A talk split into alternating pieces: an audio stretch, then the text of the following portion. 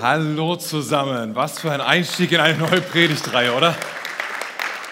Unglaublich. Als ich das das erste Mal gesehen habe, habe ich gesagt, jetzt brauche ich nicht mehr predigen.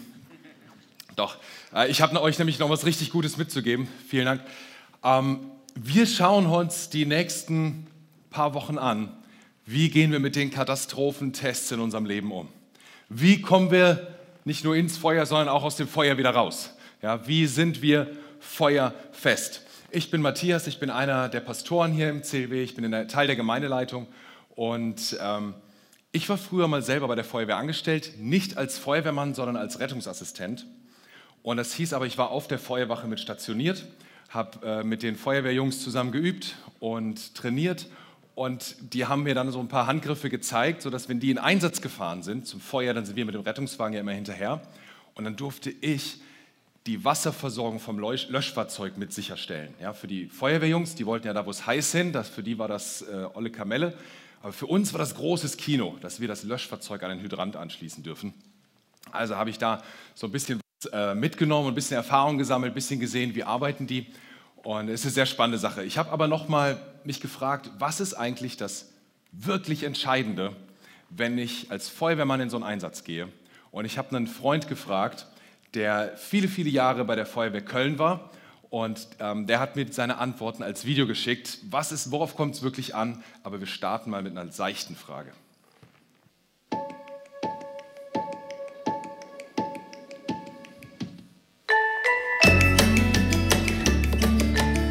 Natürlich gibt es auch äh, Einsätze, die auch lustig sind. Und zwar erinnere ich mich sehr gut, da hatte sich in Lindenthal, in dem Vorort Lindenthal, ein Hahn irgendwo eingenistet. Und der hat jeden Morgen hat er gesungen. Schön Kikeriki. Und das war mitten in einer äh, Wohnungssiedlung, äh, Wohnsiedlung. Da hatten sich jetzt mehrere Gruppen gebildet, nämlich eine Pro, eine Contra. Die einen fanden es gut, dass jetzt ein Hahn da kräht und andere fanden das furchtbar, denn sie wurden morgens früh geweckt. Nun hatte diese Sache schon eine Dimension angenommen, die ich mir gar nicht vorstellen konnte. Und zwar wurde Presse und Fernsehen wurde schon informiert, als wir ankamen, äh, war Zeitung, wir wurden fotografiert und äh, WDR war mit, einer, mit einem Kamerateam da und die Leute standen da und haben sich unterhalten und wir wussten ehrlich gesagt gar nicht so richtig, wie wir den Hahn fangen sollten. Man hatte uns gesagt, da und da muss er sein und dann sind wir in die Richtung gegangen und ich bin ganz ehrlich, wir haben Glück gehabt, dass wir ihn sofort äh, gefunden haben. Und mein Kollege hat, wir haben so ein Netz dabei gehabt. Ich zeige euch mal hier von einem ähm, Pressefotograf. Jetzt weiß ich nicht, kann man das gut sehen? So. Ich glaube, man kann es gut erkennen. Sehe ich ein paar Jahre jünger aus. Und ähm, da sieht man dann in dem Netz diesen Hahn und das war sogar in Hier und Heute im WDR drin. Und äh, über den Einsatz haben wir noch sehr lange gelacht.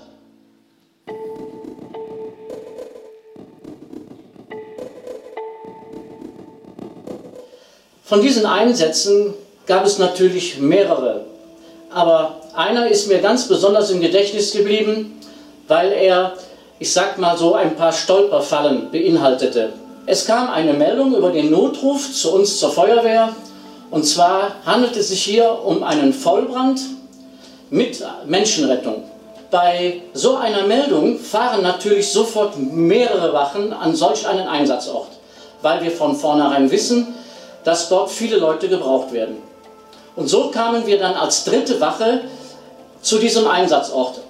Und wir, beziehungsweise ich, bekam den Auftrag, als Angriffstrupp über eine Drehleiter in das dritte Obergeschoss vorzugehen und dort Brandbekämpfung zu betreiben. Meine Kollegen und ich gingen die Drehleiter hoch und hatten auch das Strahlrohr, also war schon mit Wasser befüllt, hatten wir schon alles vorgenommen und wollten in diese Wohnung einsteigen und mit der Brandbekämpfung beginnen. Und in dem Augenblick, man muss wissen, dass es ein Altbau war und dieser Altbau hat noch so richtig alte Holzdecken. Und natürlich bei Feuer fangen auch diese Holzdecken mit an zu brennen. Und kurz bevor wir einsteigen wollten, ist diese, dieses Zimmer komplett mit den Möbeln eine Etage tiefer gestürzt. Wären wir jetzt früher da gewesen, wären wir komplett mit den Möbeln eine Etage brennend abgestürzt und ich weiß nicht, wie das für uns drei ausgegangen wäre.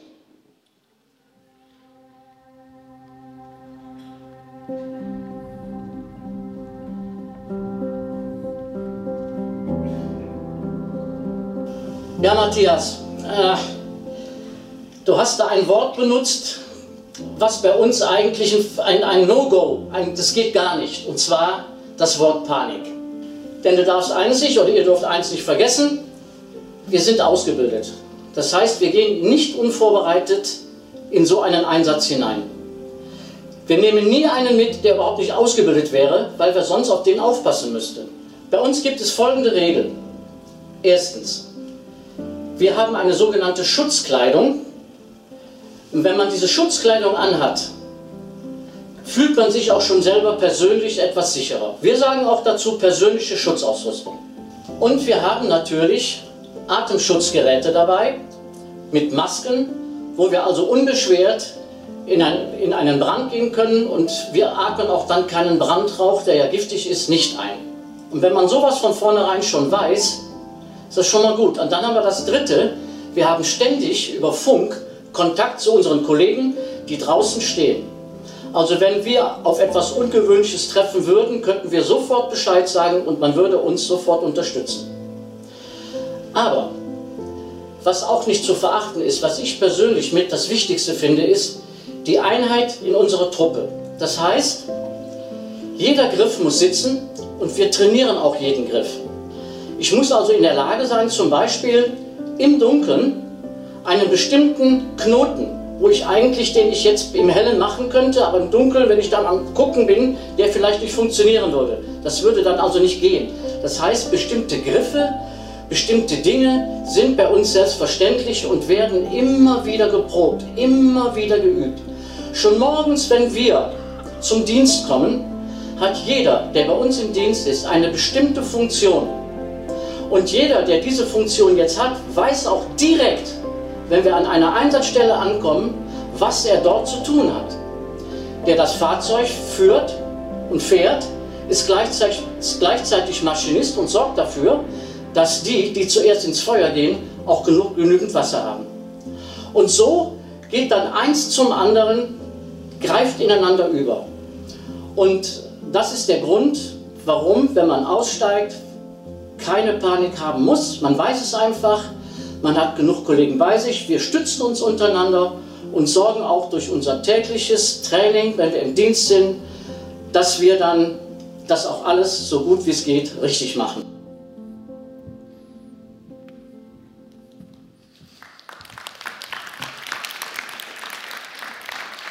Wir schauen darauf, wie kommen wir heile durch das Feuer durch, was uns im Leben begegnet. Und mit Feuer meine ich Versuchung. Wir schauen uns heute das Thema Versuchungen an. Ich kann euch aber schon sagen, das, was Frank gerade gesagt hat, da werden wir am Ende nochmal drauf schauen. Da wird es noch ein paar Gedanken von ihm geben, die sehr wertvoll sind. Für mich, um mal davon zu sprechen, wo, was mich in Versuchung bringt, Schokolade. Schokol mit Schokolade kannst du mich wirklich in Versuchung bringen, ganz besonders mit dunkler Schokolade. Also bei mir, ich weiß, manche können das nicht nachvollziehen, aber bei mir fängt das bei 70 Prozent an. 80, 90, 100 Prozent Schokolade gibt es, habe ich inzwischen rausgefunden ein Traum. Ein echter Traum für mich. Also damit bringst du mich in Versuchung.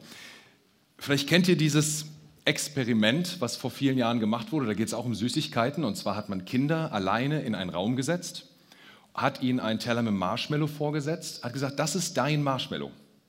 Den darfst du essen, der gehört dir. Ich bin jetzt weg. Ich komme in zehn Minuten wieder. Wenn du dann den Marshmallow noch aufgehoben hast, wenn der noch da ist, dann kriegst du einen zweiten dazu und dann gehören sie beide dir. Da hat man eine versteckte Kamera in den Raum gebaut, hat die Kinder da hingesetzt und zehn Minuten gewartet, bevor man zurückgekommen ist. Diese Videos sind köstlich, findest du auf YouTube.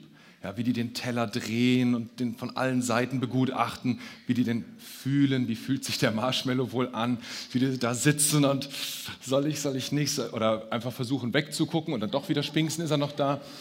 Oder dann lecken sie dran oder einer zupft so ein ganz bisschen ab, um nur mal ein bisschen zu schmecken und dreht es wieder um, damit man das nicht sieht. Das ist eine ganz kleine Ecke.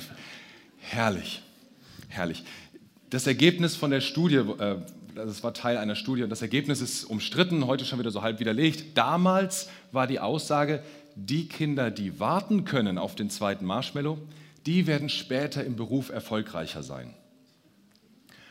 Und ich habe letzte Woche von einem Papa gehört, der wollte das wissen, was ist mit meinen Kindern? Werden die später Erfolg haben? Ich mache dieses Experiment mit meinen Kindern, egal ob das Ergebnis inzwischen widerlegt ist von dieser Studie.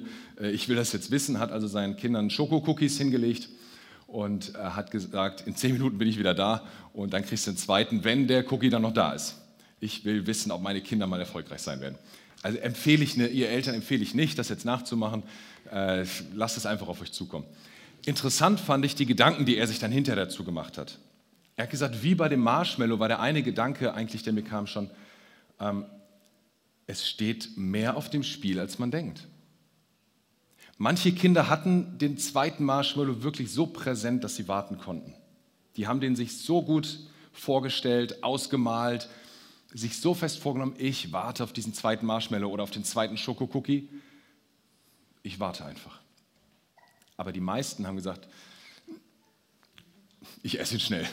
Ja, ohne daran zu denken, dass eigentlich noch mehr auf dem Spiel steht. Also es steht noch mehr auf dem Spiel, als du denkst, war sein, eins seiner Gedanken. Das andere war für ihn als Papa mit seinen Kindern das Ergebnis, vertraue ich Daddy? War eine ganz wichtige Frage. Also für seine Kinder wie sehr vertraue ich meinem Papa, dass er das ernst meint, dass er wirklich diesen zweiten Cookie bringen wird, dass er ich den, also ich könnte jetzt einen Cookie haben, der, den hätte ich sofort, den könnte ich jetzt essen. Wie sehr glaube ich, wie, wie sehr vertraue ich Daddy, dass ich wirklich noch einen zweiten kriege, wenn ich jetzt warte? Ganz entscheidende Frage für ihn. Und hier geht es natürlich nur um eine Spielerei bei diesem Experiment. Äh, das ist einfach mal nett anzusehen, wenn du auf YouTube die Videos gucken willst. Ich glaube, für uns geht es, wenn es um Versuchung geht, in unserem Leben, ist es keine Spielerei mehr. Aber da gilt etwas, was wir aus diesem Experiment abgucken und lernen können, denn es steht so viel mehr auf dem Spiel, als wir meistens denken und vor Augen haben. Es steht so viel mehr auf dem Spiel. Ja, es ist äh, vielleicht auf den ersten Blick ist es nur der, der One-Night-Stand mit den 24 Stunden Glückshormon-Cocktail im Blut. Aber dann steht eine Ehe auf dem Spiel, eine langfristige, lebenslange, glückliche Beziehung auf dem Spiel. Kinder stehen auf dem Spiel. So viel steht auf dem Spiel.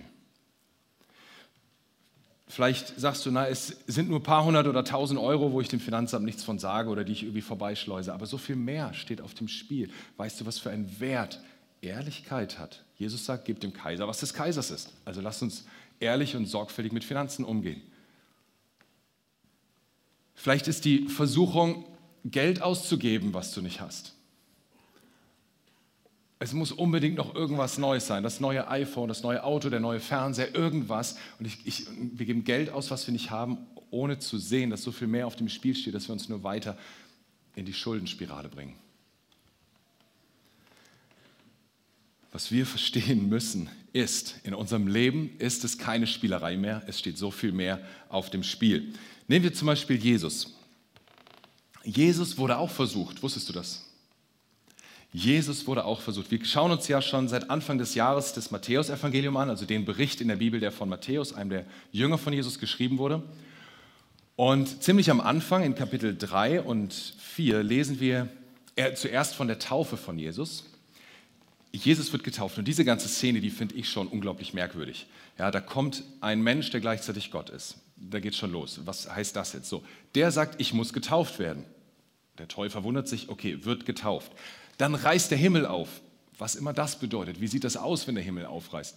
Dann kommt der Heilige Geist in Form einer Taube herab. Und dann ohne Mikrofon, ohne große Soundanlage, die laute Stimme aus dem Himmel. Das ist mein geliebter Sohn. An dem habe ich große Freude. So nach dem Motto, ich bin dein Vater und du bist mein geliebter Sohn. An dem habe ich, ja, das ist wie so ein, so ein Schulterklopfer. Das ist mein geliebter Sohn. Jeder Papa kann stolz sein, der so einen Sohn hat. An dem habe ich große Freude. Jeder Papa kann sich freuen. Was für eine Bestätigung, was für eine Anerkennung in dem Moment. Ja, aber dann müssen wir lesen, wie geht es weiter? Kapitel 4, Vers 1. Danach führte der Heilige Geist Jesus in die Wüste, weil er dort vom Teufel auf die Probe gestellt werden sollte. Weißt du, was danach bedeutet? Es bedeutet danach. Direkt nach der Taufe, direkt nach dieser Anerkennung, direkt nach diesem Schulterklopfen, direkt, direkt danach wird er in die Wüste geführt, um vom Teufel versucht zu werden. So komisch die Situation auch ist, so viele Fragen das vielleicht auch aufwirft, so dankbar bin ich doch gleichzeitig dafür. Denn wir lesen später in der Bibel, dass, wir, ähm, dass dieser hohe Priester, und damit ist Jesus gemeint, ähm, dass dieser hohe Priester unsere Schwächen versteht, weil ihm dieselben Versuchungen begegnet sind wie uns. Ist das nicht ein tolles, eine tolle Aussicht? Dieser Jesus versteht jede unserer Schwächen und ich habe Schwächen. Und du auch. Aber der versteht unsere Schwächen, weil er jede Versuchung erlebt hat, die uns auch begegnen würde. Und die erste Versuchung, um die es heute geht, ist auch gleichzeitig die bekannteste, nämlich Steine zu Brot zu machen. Jetzt sagst du dir, ja, die Versuchung habe ich auch jeden Tag, ne? Steine zu Brot zu machen. Jeden Morgen überlege ich mir, wo kriege ich jetzt Brot her? Sehe die Steine vor der Haustür und es klappt. Nein, ich glaube, es geht um die Art der Versuchung. Wir werden gleich sehen, was für eine Art von Versuchung das war, die Jesus hier äh, herausgefordert hat. Jesus wird also in die Wüste geführt. 40 Tage, 40 Nächte bleibt er dort, steht er. Er fastet in der Zeit und dann schreibt Matthäus, zum Schluss war er hungrig. Keine Ahnung, warum das wichtig war, das noch zu erwähnen. Ich kann mich da sehr gut reinversetzen. Aber jetzt in dem Moment, wo Jesus hungrig ist, da kommt der Teufel oder der Versucher, heißt an anderer Stelle, und sagt zu ihm, wenn du der Sohn Gottes bist, dann verwandle diese Steine in Brot. Ich stelle mir da so einen, so einen imaginären Dialog vor. Ne? Hast du Hunger? Ja. Bist du Sohn Gottes? Ja. Hat der Sohn Gottes übernatürliche Fähigkeiten? Ja. Kannst du dann diese Steine zu Brot machen? Ja. So, wo ist das Problem eigentlich genau? Jesus könnte doch einfach diese Steine zu Brot machen, hätte erstens bewiesen, er ist Sohn Gottes, zweitens seinen Hunger gestillt. Win-win. Und dem Teufel gezeigt, wo es lang geht. Dreimal Win. Aber seine Versuchung, vor der Jesus hier stand, war, ein legitimes Bedürfnis auf die falsche Art und Weise zu stillen. Ein gutes, ein richtiges Bedürfnis wie Hunger auf die falsche Art und Weise zu stillen. Er war in der Versuchung, etwas selbst in die Hand zu nehmen, etwas selbst zu tun und dabei das Vertrauen auf Gott aufzugeben. Hätte er in dem Moment so reagiert, wie der Teufel ihn herausgefordert hat, hätte er es selber in die Hand genommen, hätte sein Vertrauen auf Gott, den Vater, aufgegeben und damit zerstört. Und dass es genau darum geht, das sehen wir, wenn wir uns anschauen, wie Jesus jetzt genau reagiert.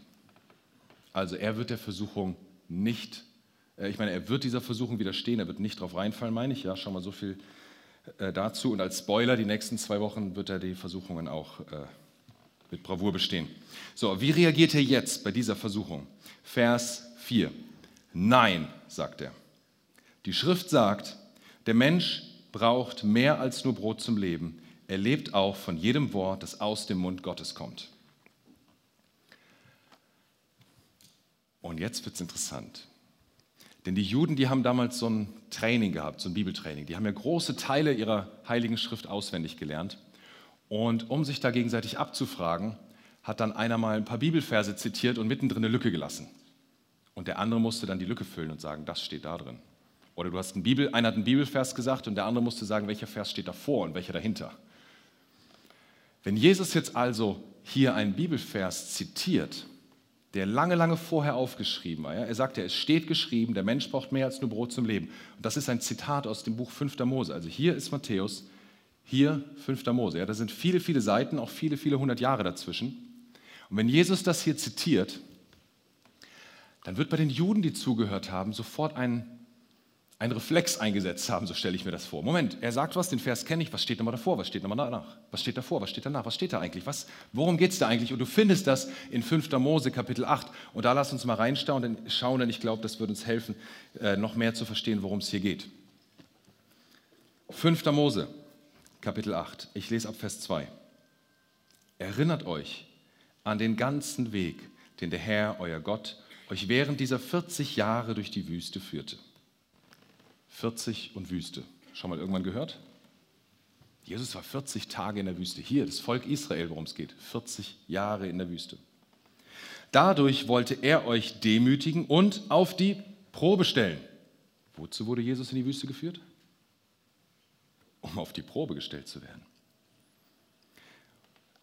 Dadurch wollte er euch demütigen und euch auf die Probe stellen, um euren wahren Charakter ans Licht zu bringen und um zu sehen, wie ihr seine Gebote befolgen würdet oder nicht.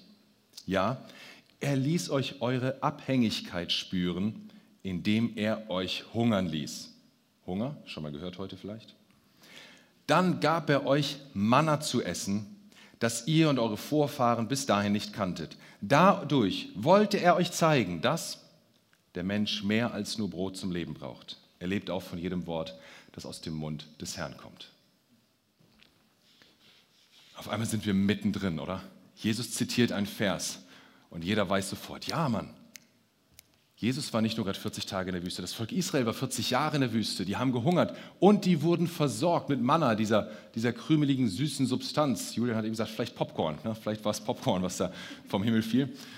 Und damit sind sie Tag für Tag versorgt worden, sechs Tage die Woche. Und für den siebten durften sie dann einmal extra sammeln vorher. Haben gelernt zu vertrauen. Wenn du 40 Jahre jeden Tag morgens dein Manna einsammelst, du vertraust einfach drauf, du verlässt dich drauf, dass das da wieder liegt am nächsten Morgen. Sie wurden in die Wüste geführt, um auf die Probe gestellt zu werden, ob sie wirklich so vertrauen werden. Ja. Und dann kam sie von der, von der Wüste nach 40 Jahren in das Gebiet, was sie das verheißene Land nennen. Das Land, wo dann Täler und Berge voller grünen Pflanzen sind, wo es Flüsse und Seen und Quellen gibt. Das Land, wo Feigenbäume wachsen, Olivenbäume, Korn und, und Honig. All das wird hier beschrieben in 5. Mose 8. All das gibt es dort in diesem Land. Und jetzt besteht eine Gefahr. Und deshalb gucken wir jetzt, was steht denn nach den Versen, die Jesus da zitiert. Guck mal, ab Vers 10. Also wenn ihr in diesem tollen Land angekommen seid, ja, und wenn ihr dann gegessen habt und satt seid, der Hunger gestillt ist, sollt ihr den Herrn, euren Gott, für das gute Land, das er euch gegeben hat, loben. Passt aber auf, dass ihr den Herrn, euren Gott, nicht vergesst und an seine Gebote, Vorschriften und Gesetze, die ich euch heute gebe, nicht mehr befolgt. Es gab eine ganz reale Gefahr für das Volk Gottes zu vergessen. Passt auf, dass ihr nicht vergesst. Passt auf, dass ihr nicht vergesst. Passt auf, dass ihr nicht vergesst. War die ganz reale Gefahr, zu vergessen, wie abhängig sie eigentlich von Gott waren. Und darum ging es bei Jesus nochmal zu zeigen, wie abhängig er, obwohl Gott gleichzeitig vollkommen Mensch, wie abhängig er von Gott war, um für uns ein Vorbild zu sein, die wir genauso abhängig sind. Und wie ist das bei uns? Für viele Menschen ist Deutschland das verheißene Land. Und die kommen und suchen Schutz, Versorgung. Und die, die schon lange hier sind, wir denken kaum noch dran. Wir vergessen. Jesus wurde also in der Wüste geprüft, ob er Gott wirklich vertraut. Ob er wirklich vertraut. Und er musste diesen Test bestehen, weil auf dieses Vertrauen kam es an.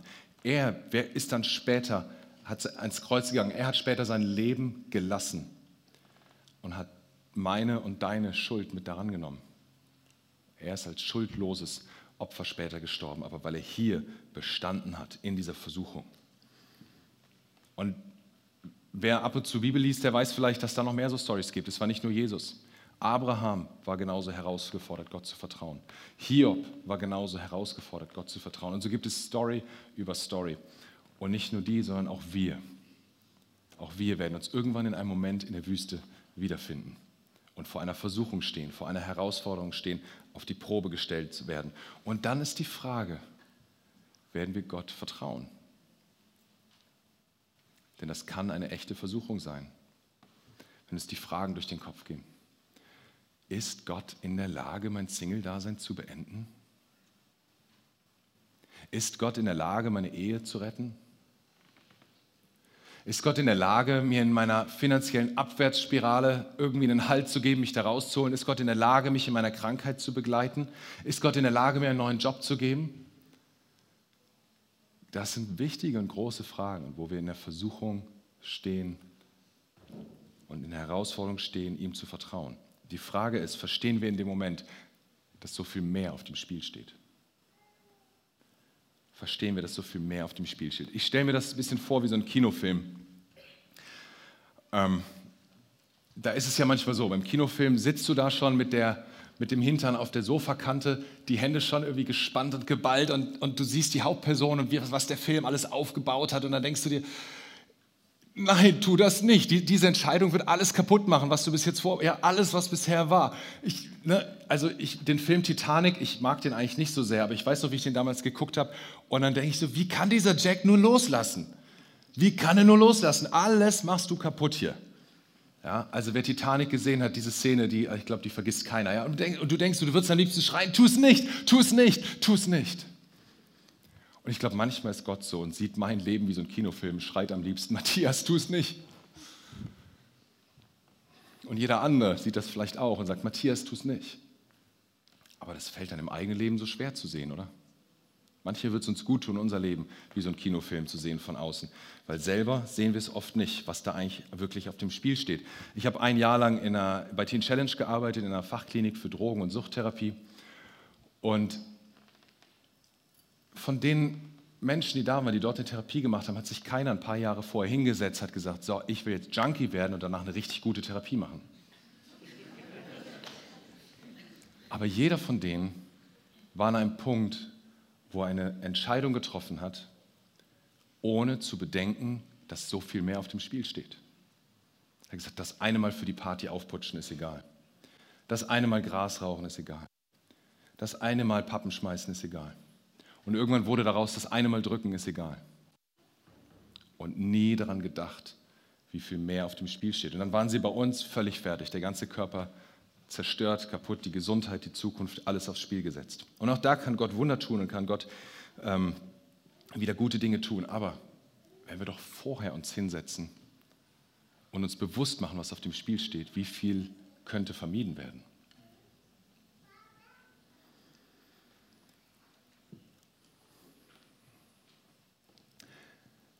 Wenn wir das jetzt hören, dann fragen wir uns vielleicht, was hat das mit uns zu tun? Was hat das jetzt mit uns zu tun? Was sollen wir daraus machen? Und ähm, wenn du schon mal verstanden hast, dass so viel mehr auf dem Spiel steht bei jeder Versuchung, dass es eben keine Spielerei ist, dann hast du schon ganz viel gewonnen. Dann hast du schon den ersten richtig großen, guten Schritt gegangen. Ja, denn, denn jedes Mal, wenn wir versucht sind, einer Versuchung nachzugehen, sagen wir eigentlich, Gott, ich vertraue dir nicht. Da ist diese Frage, vertraue ich dir? Und wir sagen eigentlich, nein, Gott, ich vertraue dir nicht. Ich glaube, wenn ich dir jetzt vertraue, dann wird wieder nichts passieren, also nehme ich es lieber selber in die Hand und werde, nicht, werde es selber regeln. Ja, und was wir in dem Moment brauchen, ist ein Innehalten. Jesus war vor seiner Versuchung 40 Tage in der Wüste und ich gehe davon aus, er hat diese Zeit gut genutzt zum Beten, zum Nachdenken, zum Reflektieren. Er konnte innehalten. Er konnte sich innerlich vorbereiten und dann gestärkt auf diese, in diese Prüfung hineingehen und auf diese Prüfung reagieren. Er wusste, was im entscheidenden Moment zu tun ist. Wie so ein Feuerwehrmann. Er war vorbereitet. Der Frank hat das in dem Video gesagt. Der Panik ist ein ganz schlechter Berater. Panik muss ein Fremdwort sein für einen Feuerwehrmann. So, was es braucht, ist, dass das Material top gewartet ist, dass die Autos, die Fahrzeuge, die dass das alles in Schuss ist, dass du alles griffbereit hast, dass du ein tolles Team hast, auf das du dich verlassen kannst. Ja, und mit Material griffbereit, ich will euch das einmal zeigen, was das bedeutet. Ich war ja auf der Feuerwache und habe da von den Feuerwehrjungs ein bisschen abgeguckt. Die haben dann alles so griffbereit gemacht, da standen die Schuhe und darüber die Hose. Und wenn dann das, der Einsatz kam, Ding Dong, mitten in der Nacht, ja, wir haben ja 24-Stunden-Schichten gehabt, auf einmal mitten in der Nacht geht das Licht an, Ding Dong, Einsatz für, dann bist du sofort hellwach, gehst in den linken Schuh, den rechten Schuh, ziehst die Hose hoch. So, die ist leider ein bisschen zu kurz, diese Hose. Ich äh, gucke einfach nach oben.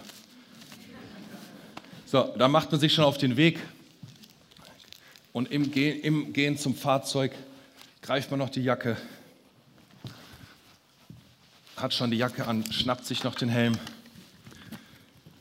Und schon sitzt du im Fahrzeug und hast dort deine Atemschutzausrüstung und bist in Schutzkleidung, kannst loslegen.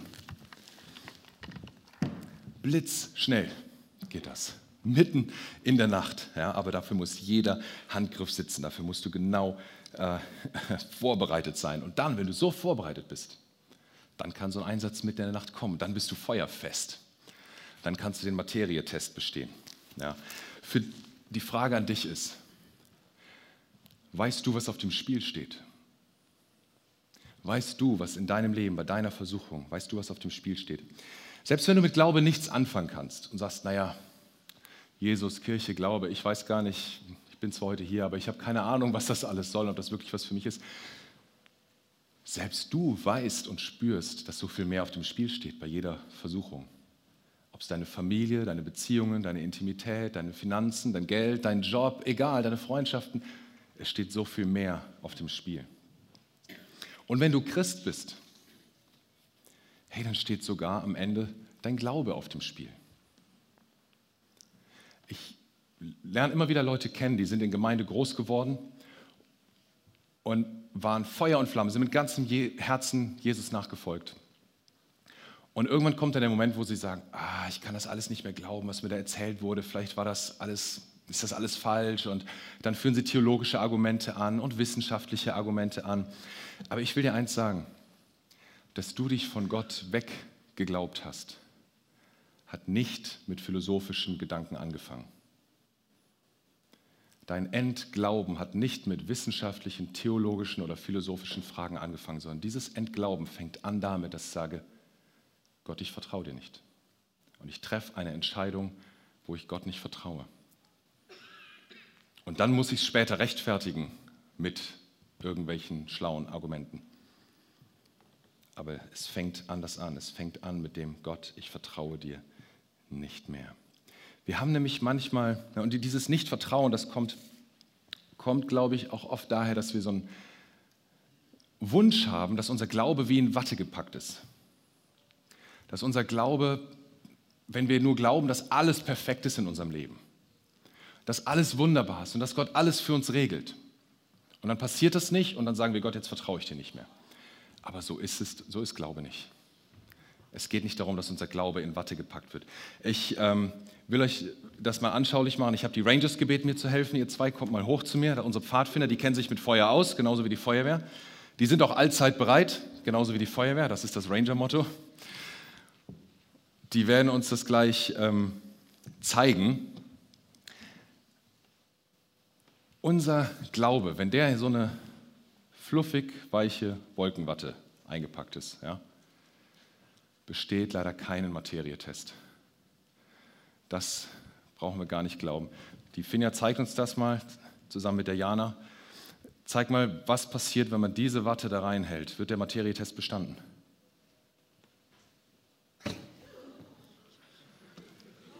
Puff und weg.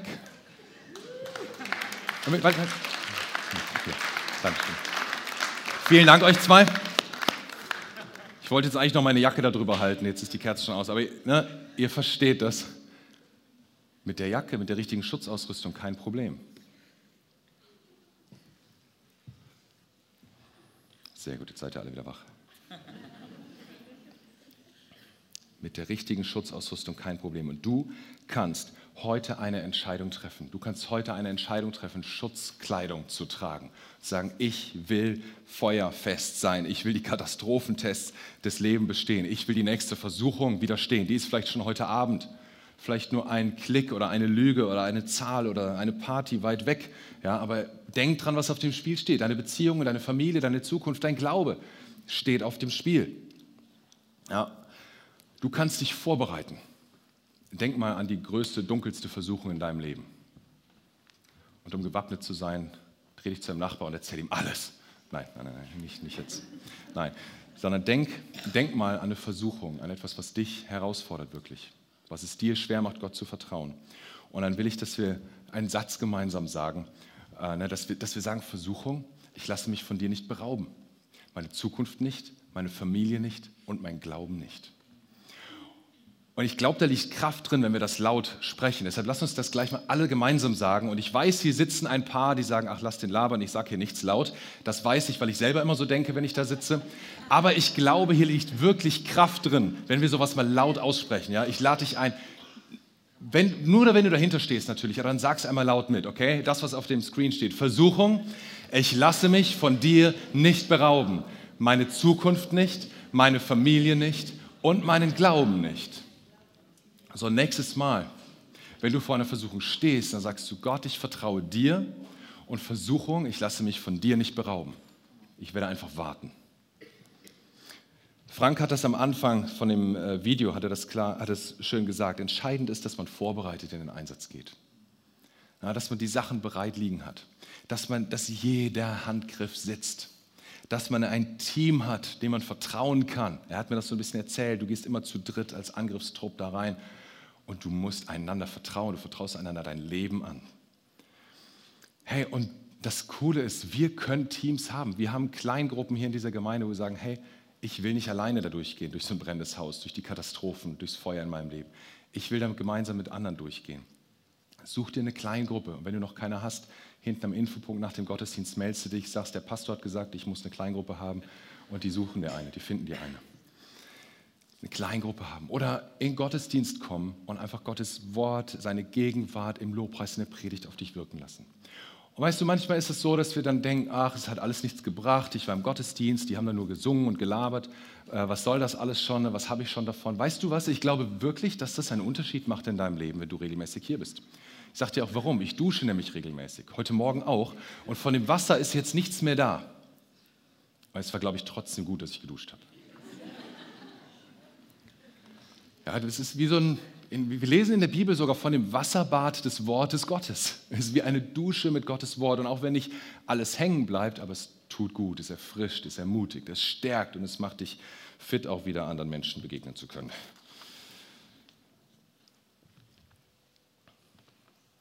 Du kannst dich vorbereiten, indem du zum Beispiel Bibel liest, Wort Gottes. Wort Gottes sagen, weil wir glauben, das sind Worte direkt vom Herzen Gottes. Und wenn du sagst, ich habe schon ein halbes Jahr nicht mehr daran gelesen, hey, kein Problem. Ich will dich nicht unter Selbstverdammnis bringen. Aber warum nicht dann heute, wo du dran denkst, nochmal anfangen und ein paar Verse lesen?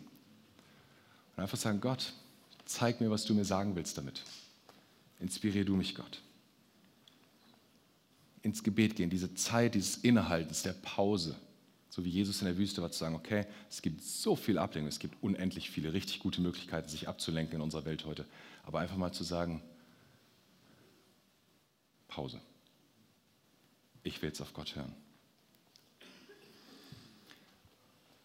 Und dann mal zu schauen, was haben denn die anderen erlebt? Ja, wenn wir so Taufvideos wie letzten Sonntag sehen, was haben andere mit Gott erlebt? Nicht vergessen, sondern erinnern, was hat Gott getan im Leben der anderen, in meinem eigenen Leben. Das tut so gut. Und dann können wir daran denken, dass Jesus jede Art von Versuchung, vor der wir stehen würden, durchgemacht hat, dass er jede unserer Schwachheiten versteht er hat Verständnis und er ist mit an deiner Seite. Corrie ten Bohm hat mal gesagt, wenn wir Zug fahren und dann fährt der Zug in einen Tunnel rein und es wird plötzlich dunkel, springen wir dann ab? Nein, wir bleiben sitzen und vertrauen darauf, dass der Zugführer uns sicher da durchfahren wird und uns sicher ans Ziel bringen wird. Wir kennen den Zugfahrer nicht. Wir haben keine Ahnung, wie der aussieht, wie alt er ist, wie viel Ausbildung der hat, wie, wie viel Erfahrung, wissen nichts. Vielleicht haben wir seine Stimme über Bordfunk schon mal gehört, ansonsten wissen wir nichts und trotzdem vertrauen wir ihm. Wir wissen einfach, er ist da. Hey, so ist es mit Gott, er ist da. Paulus schreibt an die Römer, guck nur in die Natur und du hast den Beweis, dass Gott da ist. Guck nur rum, was er alles getan hat im Leben der anderen Menschen, in deinem Leben. Schau darauf, was er schon getan hat. Du siehst, er ist da und er will dich wie dieser Zugführer durch jedes Dunkel, durch jede Krise, durch alles durchführen und dich mitnehmen. Er ist an deiner Seite. Weißt du, deine Entscheidung heute darf sein, ich vertraue dir, Gott. Ich schenke dir nochmal neu mein Vertrauen.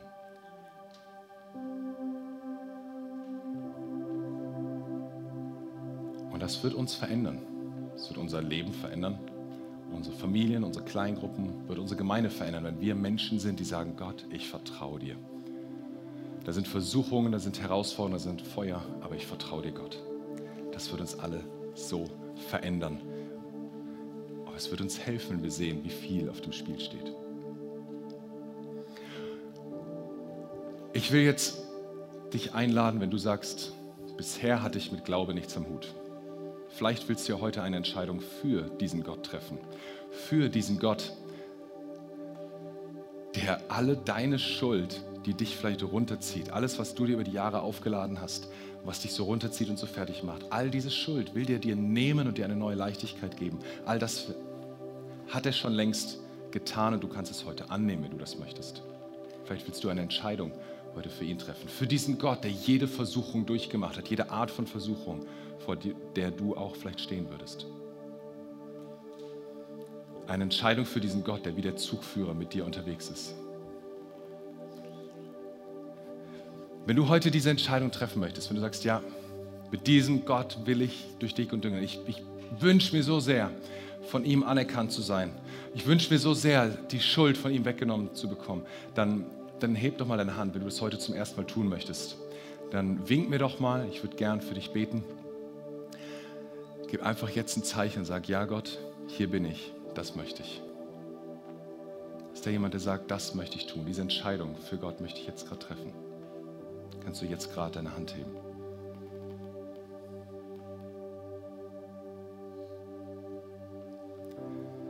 Wenn du diese Entscheidung jetzt gerade getroffen hast, dann geh doch nach dem Gottesdienst hoch von mir aus. Rechts oben ist die Next Step Lounge. Da sind Freunde, die dir zeigen, was ist eigentlich der nächste Schritt unterwegs mit diesem Gott, mit diesem Jesus. Und ich würde uns alle einladen, dass wir zusammen aufstehen und ein Gebet sprechen, was genau diese Entscheidung zum Ausdruck bringt und formuliert.